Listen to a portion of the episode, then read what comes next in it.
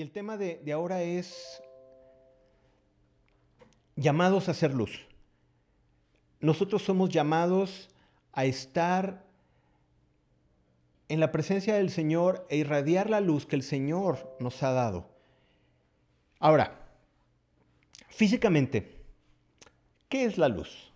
Y mira, no es una clase de física, pero sí nos enseña algo. Física, físicamente, la luz son unas partículas ah, llamadas fotones, los cuales tienen una trayectoria y tienen una longitud de onda. Esa energía, al momento que choca con un objeto, se manifiesta y es lo que produce que las cosas las podamos ver. Esa luz es lo que manifiesta qué, son, qué es lo que vemos. Ah, vamos a verlo de esta manera y me gusta más porque en la Biblia también nos habla en este concepto. Y fíjate bien, lo que dice en Efesios 5.13. Lo vamos a ver. En Efesios 5.13 dice, mas todas las cosas, cuando son puestas en evidencia por la luz, son hechas manifiestas, porque la luz es lo que manifiesta todo. Fíjate bien qué, hermoso concepto la, la, palabra nos habla acerca de la luz. Mas todas las cosas, cuando son puestas en evidencia por la luz, son hechas manifiestas porque la luz lo manifiesta todo. Mira, vamos a tratar de, entenderle de esta manera. Si ahorita yo estoy aquí en, el estudio B, aquí transmitiendo en, vía satélite, estamos transmitiendo y yo, por ejemplo, ahorita puedo tocar esto y sé qué materiales son. Si yo llegara ahorita y me vendara los ojos y no viera absolutamente nada, obviamente palparía y te podría decir, no, pues este es este material, esto es vidrio, esto es metal, esto es plástico. Y así pudiéramos estar diciendo, bueno, porque el tacto nos ayuda a percibir las cosas. Porque yo estoy familiarizada con ellas. Pero si en este momento voy a otro lugar y en este momento voy a, no sé, una bodega y antes de llegar me tapan los ojos y no sé ni siquiera a dónde voy. De repente me sueltan con los ojos vendados ahí y empiezo a tocar y, voy a sentir también los materiales. Y ciertamente están ahí los volúmenes, las, formas, eh, están ahí. Pero si me quitan la venda, obviamente puedo poner atención y decir, ay, no, aquí hay una piedra con la que me puedo tropezar, aquí hay una barda eh, a la mitad y me puedo ir para abajo, aquí hay una punta metálica y pudiera lastimarme, esto es vidrio. Cuando me son abiertos los ojos, la luz rebota en cada uno de los objetos y me hace ver de qué color son, qué texturas tienen, qué material son. Y eso es lo que produce la luz. La luz manifiesta las cosas. La luz manifiesta las cosas. Leamos otra vez en Efesios. Dice, mas todas las cosas cuando son puestas en evidencia por la luz, son hechas manifiestas, porque la luz es lo que manifiesta todo. Tú ves las cosas a través de la luz. Y es eso lo que, es eso lo que, lo, que la, lo que la física nos enseña y lo que la Biblia aquí está refiriendo. La luz manifiesta las cosas. Ahora, ¿qué enseñanza tiene esto? Fíjate bien,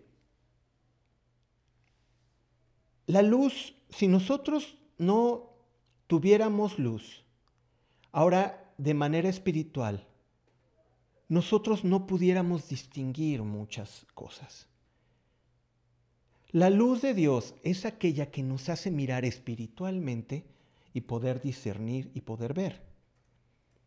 De la misma manera que se prende la luz y podemos ver los objetos, cuando nosotros prendemos la luz de Dios podemos observar muchas cosas que aparentemente no podemos verlas. Fíjate bien lo que dice Génesis. En Génesis 1, 1 y 2, fíjate bien lo que dice. En el principio creó Dios. Ah, no, perdón, perdón. Más, ah, ¿dónde estoy? Dice, en el principio creó Dios los cielos y la tierra, perdón, aquí me, lo escribí mal. En el principio creó Dios los cielos y la tierra. Y la tierra estaba desordenada y vacía. Y las tinieblas estaban sobre la faz del abismo, y el Espíritu de Dios se movía sobre la faz de las aguas. La tierra estaba desordenada y vacía. Y las tinieblas estaban sobre la faz del abismo. No se podía observar nada. Ahora, no hay nada oculto para Dios. Pero físicamente, para el mundo natural, estaba desordenado, vacío. Estaba, no había ni siquiera la manera de saber qué es cada cosa. No es hasta que llega la luz de Dios cuando cambian las cosas. Dice, y el Espíritu de Dios se movía sobre la faz de las aguas. Algunos teólogos argumentan que el desorden de la tierra fue provocado por la caída de Satanás. Es una teoría válida. La Biblia no los explica como tal. Ahí en Isaías 14.2 y Jeremías 28.16 podemos ver esto, cómo es la caída de, de Satanás. Y el caso es que la tierra estaba desordenada y vacía.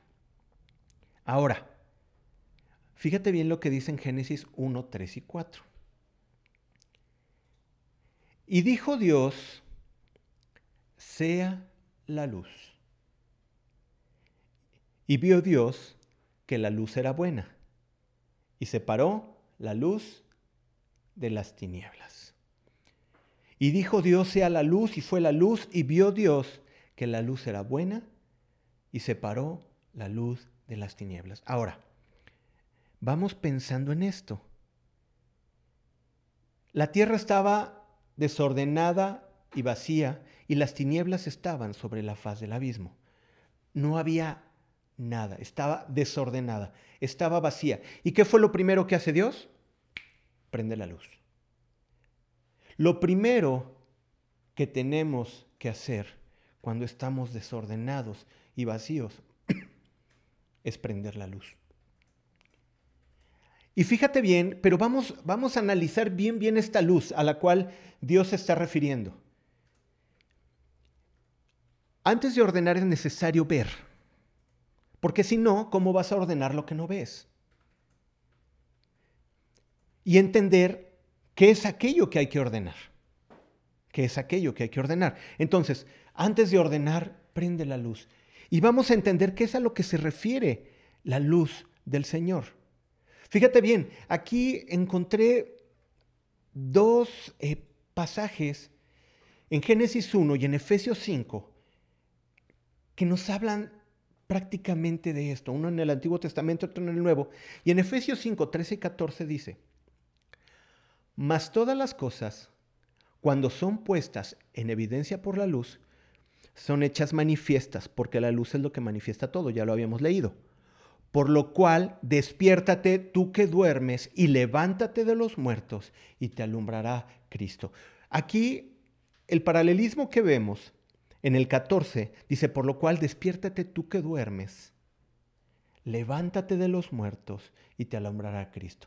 Tu vida está desordenada y vacía y la luz que necesitas para vivificarte, para despertarte, es la luz de Cristo. Y esas son las cosas que nosotros tenemos que considerar. La luz de Cristo es lo que necesitamos para ordenar nuestra vida.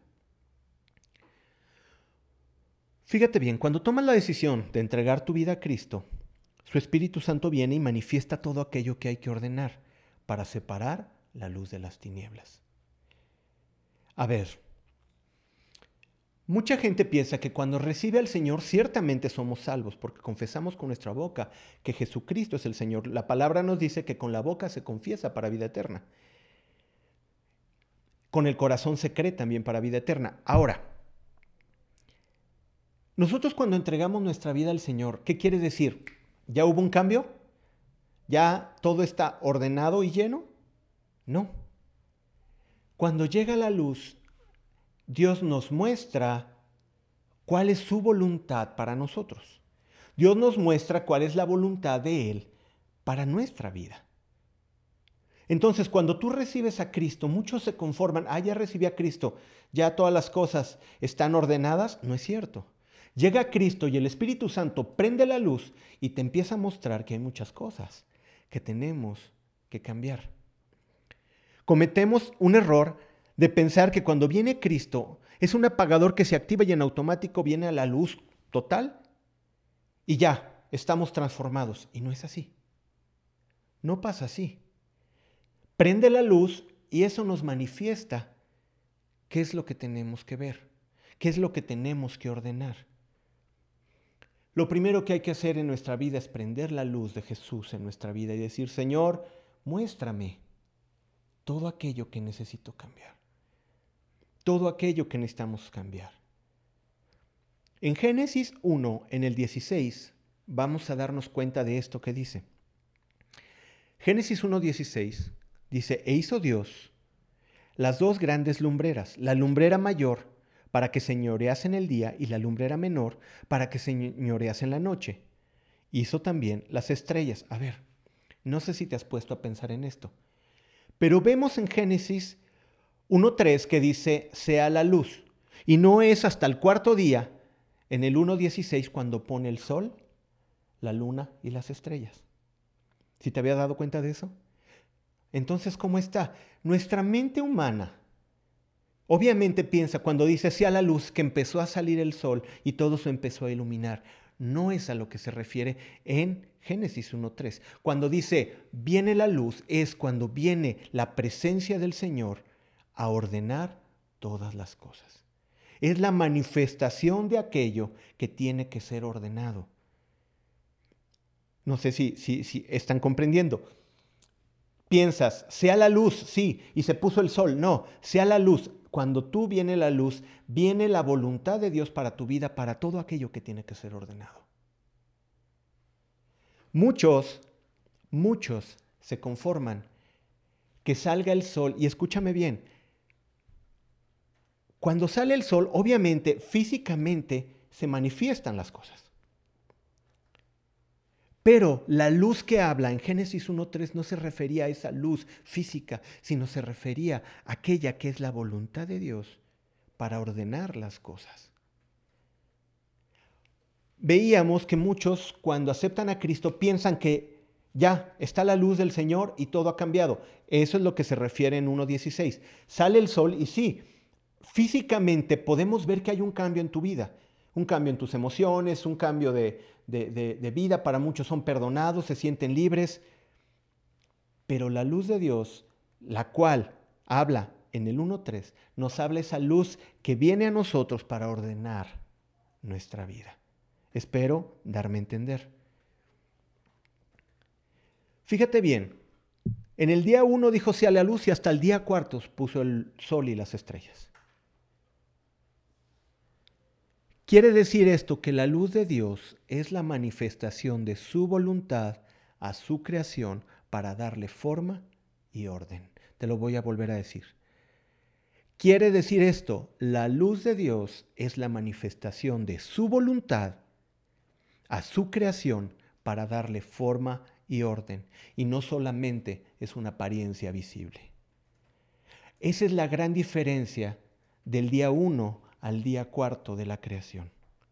Primeramente Dios pide que pongamos orden y después alumbrará el sol y se manifestará exteriormente.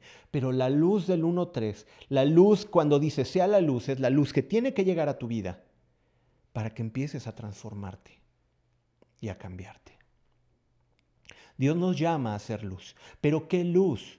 Aquella que solamente exteriormente parecemos cristianos, aquella que dice gloria a Dios, aquella que dice hermano, aquella que dice diezmos, ofrendas, misericordia, bendición, y empezamos a cambiar nuestro lenguaje y empezamos a cantar y levantar nuestras manos. Ese es un cambio muy hermoso exterior, pero lo que Dios nos está haciendo es que venga la manifestación de su voluntad a nosotros para darnos forma y orden.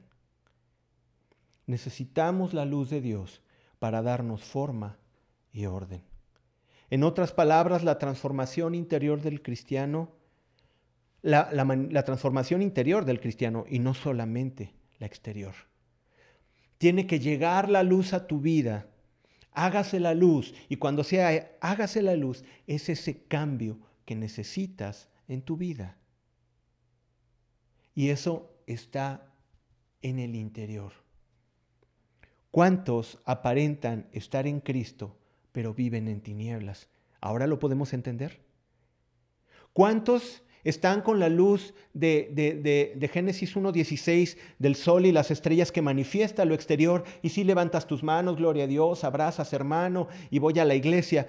Pero la luz que Dios está llamando a tu vida es la luz del 1.3 de Génesis.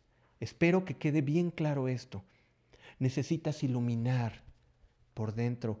Necesitas ese desorden, ese vacío.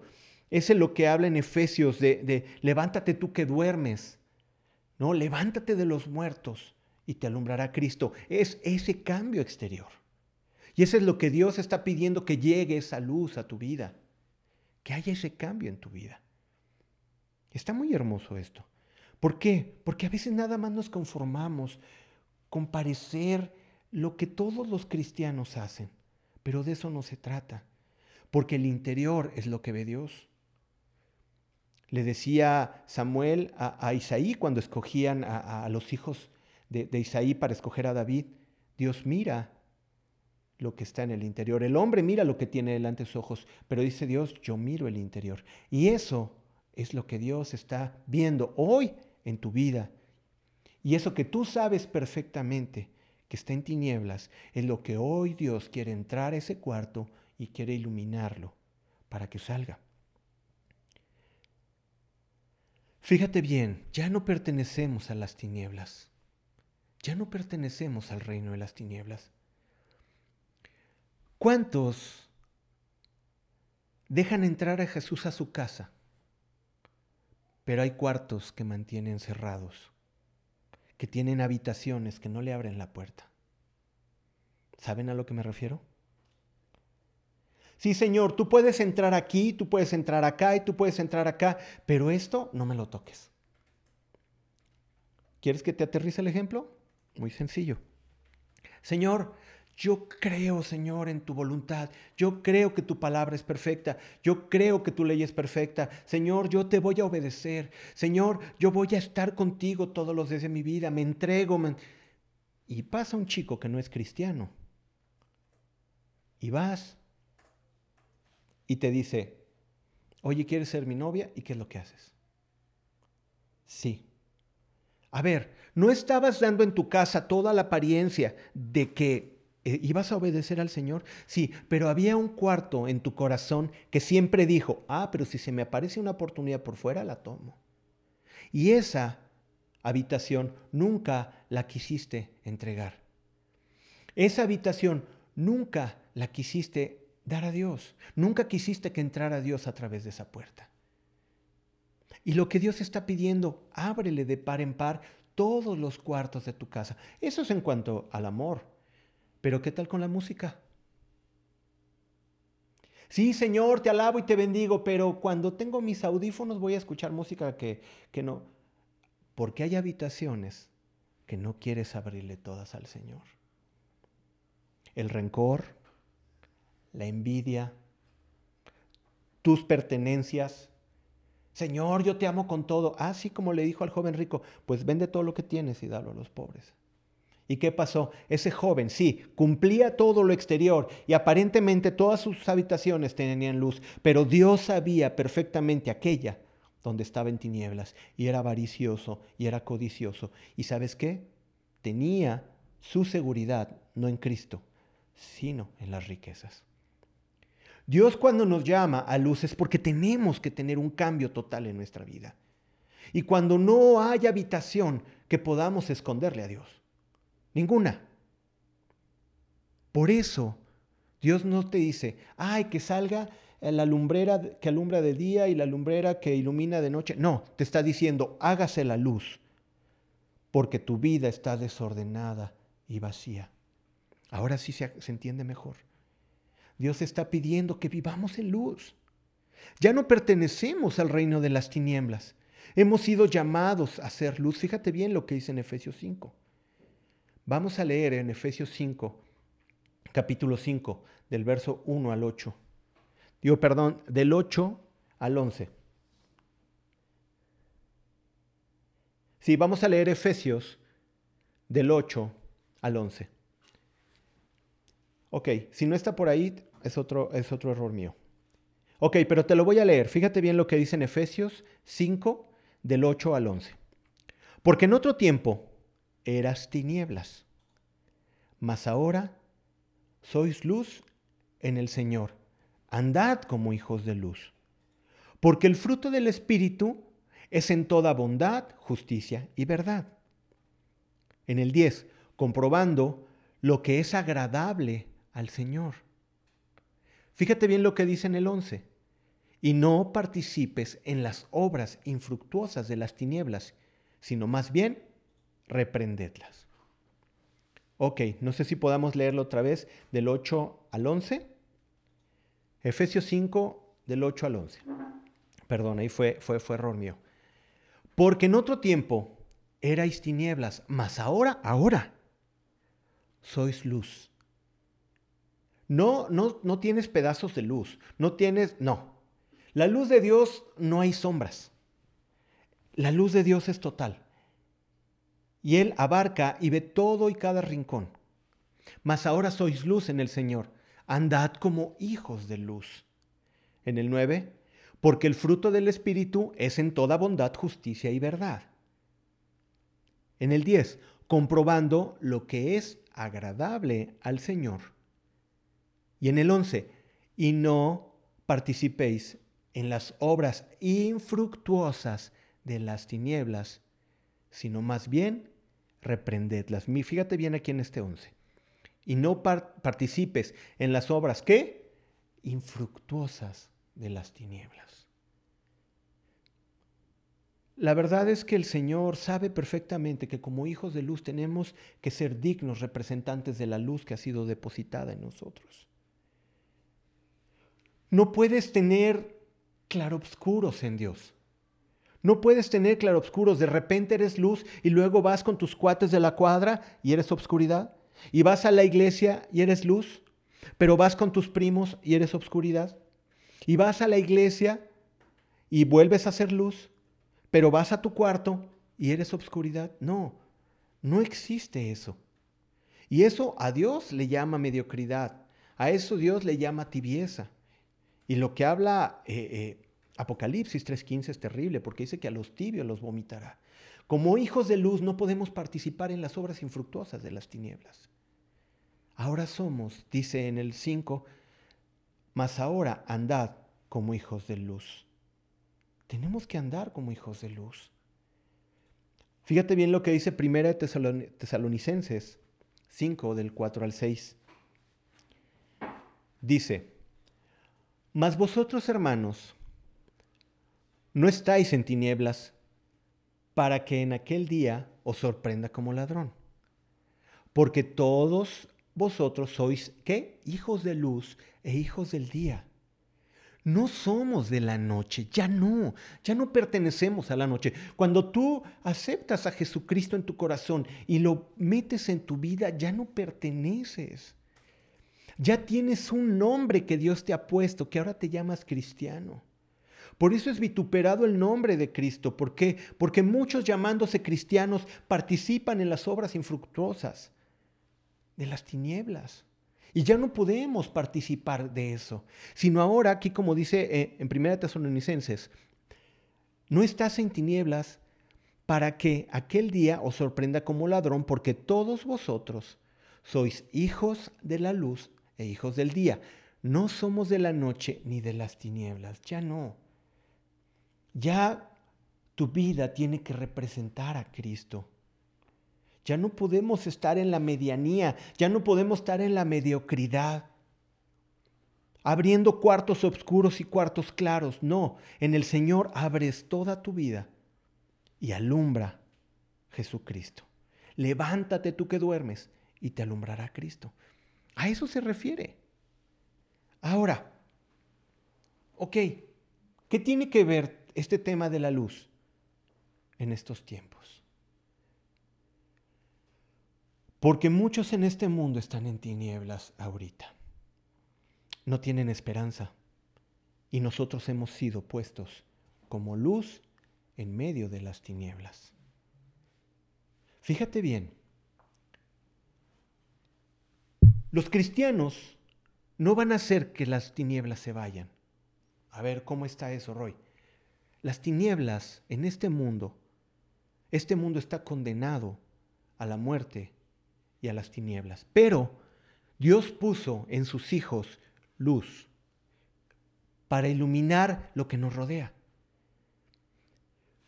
Este mundo ya tiene un juicio de parte de Dios y escrito está en la palabra.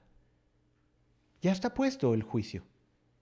Pero mientras estamos en este tiempo de la gracia, Dios ha puesto en sus hijos hombres y mujeres que van a estar en medio de las tinieblas brillando. ¿Para qué? Para todos aquellos que están en tinieblas puedan ver su camino y puedan darse cuenta que están en tinieblas y puedan llegar al arrepentimiento y al conocimiento de Dios. Este tiempo de tinieblas, este tiempo difícil donde mucha gente no sabe qué va a pasar si muere, el cristiano debe de entender que no le pertenece a este mundo, ya no somos del mundo de las tinieblas, sino ahora pertenecemos al reino de la luz. Y si nosotros llegamos a faltar en este mundo, sabemos dónde despertamos, en el reino de la luz. A eso es a lo que se refiere. Pero en este tiempo de la gracia, donde tú has sido puesto en medio de las tinieblas, en tu trabajo, en tu escuela, en tu familia, sabes que hay mucha gente que está en tinieblas. Y Dios nos llamó a ir a las tinieblas para compartir de esa luz. Nosotros tenemos que ser hijos de luz y tenemos que manifestarnos como hijos de luz. El mundo está, ahorita mucha gente no sabe, la gente tiene un pavor a la muerte. ¿Por qué? Porque no sabe a dónde va. ¿Te has preguntado por qué la gente le tiene tanto pavor a la muerte? ¿Acaso tendrán idea qué pasará después de que ellos fallen? Después de que ellos vayan bajo tierra. La gente no lo sabe. Pero ahí es donde están los hijos de la luz, para decirles, mira, si tú en el Señor mueres, amanecerás en Cristo. Si tú en el Señor mueres en esta tierra, serás resucitado juntamente con Cristo. Y por eso es que nosotros tenemos que llevarles este mensaje. Tenemos que llevarles un mensaje de luz, un mensaje de esperanza. Por eso es que tú fuiste llamado a ser luz en estos tiempos, pero no puedes compartir de la luz si no la tienes. Y esto es el caso al que yo quiero ir. ¿Qué luz vas a compartir? ¿Cómo en medio de las tinieblas vas a iluminarle a la gente el camino si tú no tienes la luz de Cristo? Tú debes de tener la luz de Cristo para que puedas experimentar el poder compartirle a otros y compartirle la luz. Por eso es que en estos tiempos necesitamos hablar de la luz de Cristo, de la salvación de Cristo. Jesús nos dice en Mateo 5, 14 al 16. En Mateo 5, al 14 al 16 nos dice, vosotros sois la luz del mundo. Una ciudad asentada sobre un monte no se puede esconder ni se enciende la luz y se pone debajo del almud de un cajón, sino sobre el candelero y alumbra a todos los que están en la casa. Así alumbre vuestra luz delante de los hombres, para que vean vuestras buenas obras y glorifiquen a vuestro Padre que está en los cielos. Fíjate bien, vamos a, a leer el 15. Y dice, no se enciende una luz y se pone debajo de un almud, debajo de un cajón, sino sobre el candelero y alumbra a quiénes? A todos los de la casa. La luz no es una cosa individual que solamente te ilumina a ti. Si nosotros prendemos una luz, obviamente yo ahorita puedo ver que ahí eh, hay un sillón, que ahí hay un cuadro, que ahí está la puerta. O sea, lo puedo ver. ¿Por qué? Porque la luz revela todas las cosas. Y, y cuando tú eres luz, no sé si te ha pasado, pero empiezas a revelar todas las cosas en tu familia. Mira, y te lo voy a poner de esta manera. Tú tienes una familia muy alegre que todos toman y se pierden en la tomada en sus fiestas. No es algo nuevo que, que les esté explicando. Todos los tíos llegan a visitar a la abuelita y de repente se ponen una y terminan o muy contentos o peleándose. Y tú pertenecías a ese lugar. Y tú hacías las cosas que ellos hacían. Pero cuando tú vienes a Cristo y viene la luz de Cristo y empieza a iluminarse toda tu vida en las buenas obras que dice aquí, ya los tíos ya no se sienten tan cómodos. Cuando tú ya no dices groserías, los que están en tinieblas ya no se sienten tan cómodos. Cuando tú estás haciendo las cosas rectas y ya no robas, los que están en tinieblas ya no están tan cómodos. ¿Por qué? Porque tú vienes a ser luz y alumbra a todos los que están en casa.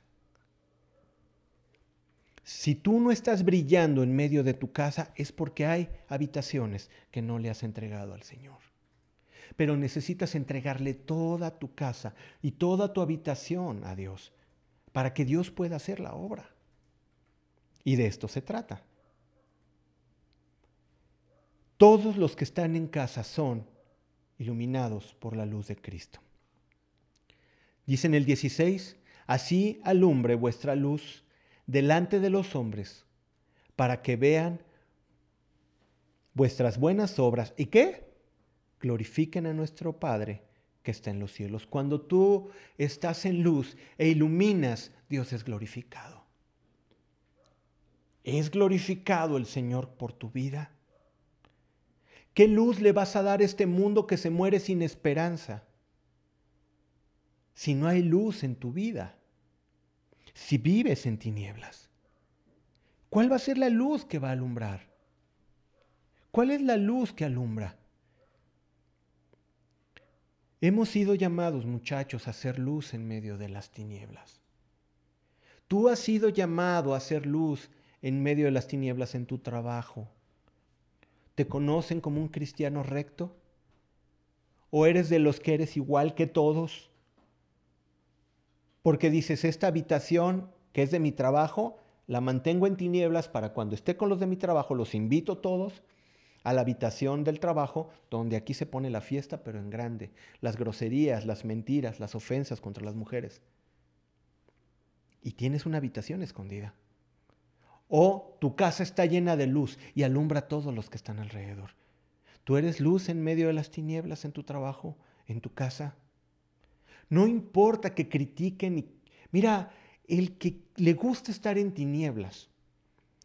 Te voy a decir esta escena. El que le gusta estar en tinieblas, prendes la luz, ¿qué es lo primero que apágale, apágale, apágale, apágale. Y así son los que viven en tinieblas. No soportan la luz. Y cuando tú dejas de decir groserías y cuando tú dejas de tomar y cuando tú dejas de ofender y cuando tú dejas de mentir, no, hay unos que, ay, ¿qué tiene? Se van a molestar porque quieren que sigas en tinieblas y van a decir, apágale la luz porque me encandila.